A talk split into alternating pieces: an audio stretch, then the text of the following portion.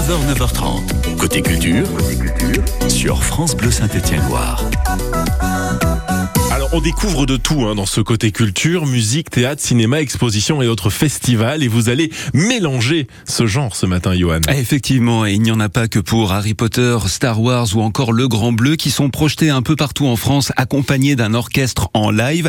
Il y a aussi des pépites au Méliès Jean Jaurès de Saint-Étienne avec ce Nosferatu, le film de Murnau sorti en 1922. L'histoire, on la connaît, c'est ni plus ni moins que le Dracula de Bram Stoker avec euh, cet agent immobilier qui va dans les Carpates et qui va y découvrir un vampire. Le vampire le capture, le garde chez lui, retourne à Londres et va tomber amoureux de la belle de ce même agent immobilier. Le tout mis en musique par le collectif Arfi et le compositeur qui n'est ni plus ni moins que Guillaume Grenard qui est avec nous. Bonjour Guillaume. Bonjour. On se plonge avec vous dans un grand classique du cinéma via l'Arfi, association à la recherche d'un folklore imaginaire installé à Lyon et de notoriété internationale. Quelle est la ligne artistique de ce collectif qui a vu le jour il y a maintenant 45 ans? Alors la ligne artistique du collectif, c'est qu'il n'y a pas de ligne artistique justement. On est 18 euh, musiciens et on est tous d'horizons euh, complètement différents. On a des musiciens de jazz, des musiciens de musique contemporaine, des musiciens de trad, des musiciens de punk. Et en fait, on, mélange tout ça sans, sans, chapelle et sans a priori. Ah, le film de, le film de Murnau, euh, sorti en 1922, correspond donc parfaitement à, à votre démarche Alors, pas par l'orchestration, parce que c'est un ciné-concert pour trois instruments à cordes, violon, violoncelle, contrebasse, donc on pourrait penser que c'est un petit ensemble classique. Mais en fait, ça l'est pas, parce que dans l'écriture, j'ai fait appel à plusieurs musicaux différents. De la musique qu'on pourrait qualifier de musique romantique, il y a de la musique euh, contemporaine, donc j'ai mélangé tout ça, avec en plus petite touche d'improvisation, parce qu'on est des musiciens qui pratiquent beaucoup l'improvisation, quels que soient les styles. Donc oui, ça fait une sorte de, de, de pièce de folklore imaginaire. Un chef-d'œuvre de l'expressionnisme allemand, un film muet imaginé accompagné par un trio de cordes en live dans une salle de cinéma. Comment est-ce qu'on on prépare un ciné-concert autant pour un public qui a déjà vu et un autre qui n'a jamais vu ce film, Guillaume? Alors pour préparer un ciné-concert, il faut savoir que la musique, elle est là pour soutenir un peu le scénario, mais ça ne veut pas dire que l'ambiance musicale qui est rattachée à une scène doit être complètement descriptive de ce qu'on voit.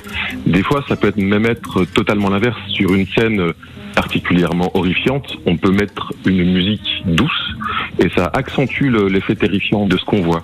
Donc euh, il y a plusieurs euh, manières de, de, faire de la musique sur des images. Voilà. Est-ce que ça implique aussi de voir et revoir le film en boucle pour connaître chaque moment où la musique va avoir son rôle? Oui, absolument.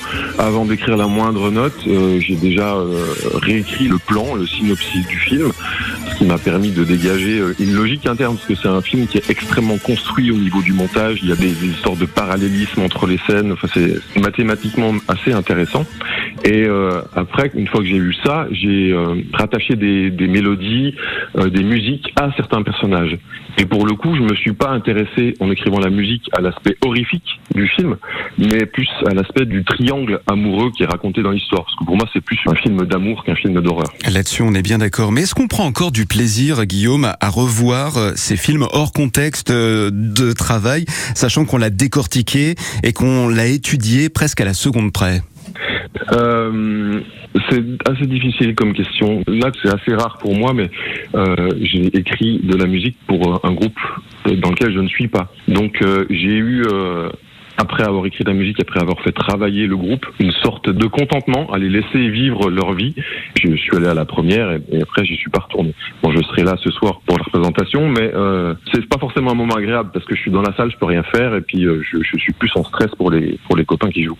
Nosferatu, une symphonie de l'horreur, un film de 1922 muet, un véritable chef-d'œuvre et qui en a inspiré plein d'autres et donc proposé là lors d'une séance exceptionnelle avec trois musiciens de l'Arfi de Lyon. C'est ce soir à 20h30 au Méliès Jean Jaurès à Saint-Étienne. Beau travail, merci à vous Guillaume pour ces quelques instants sur France Bleu Saint-Étienne Noir et à bientôt. Merci à vous. Ah mais ça fait peur. C'est le but. Ah bah oui. Ah, moi j'ai eu peur, hein. sincèrement. Euh, on va se régaler.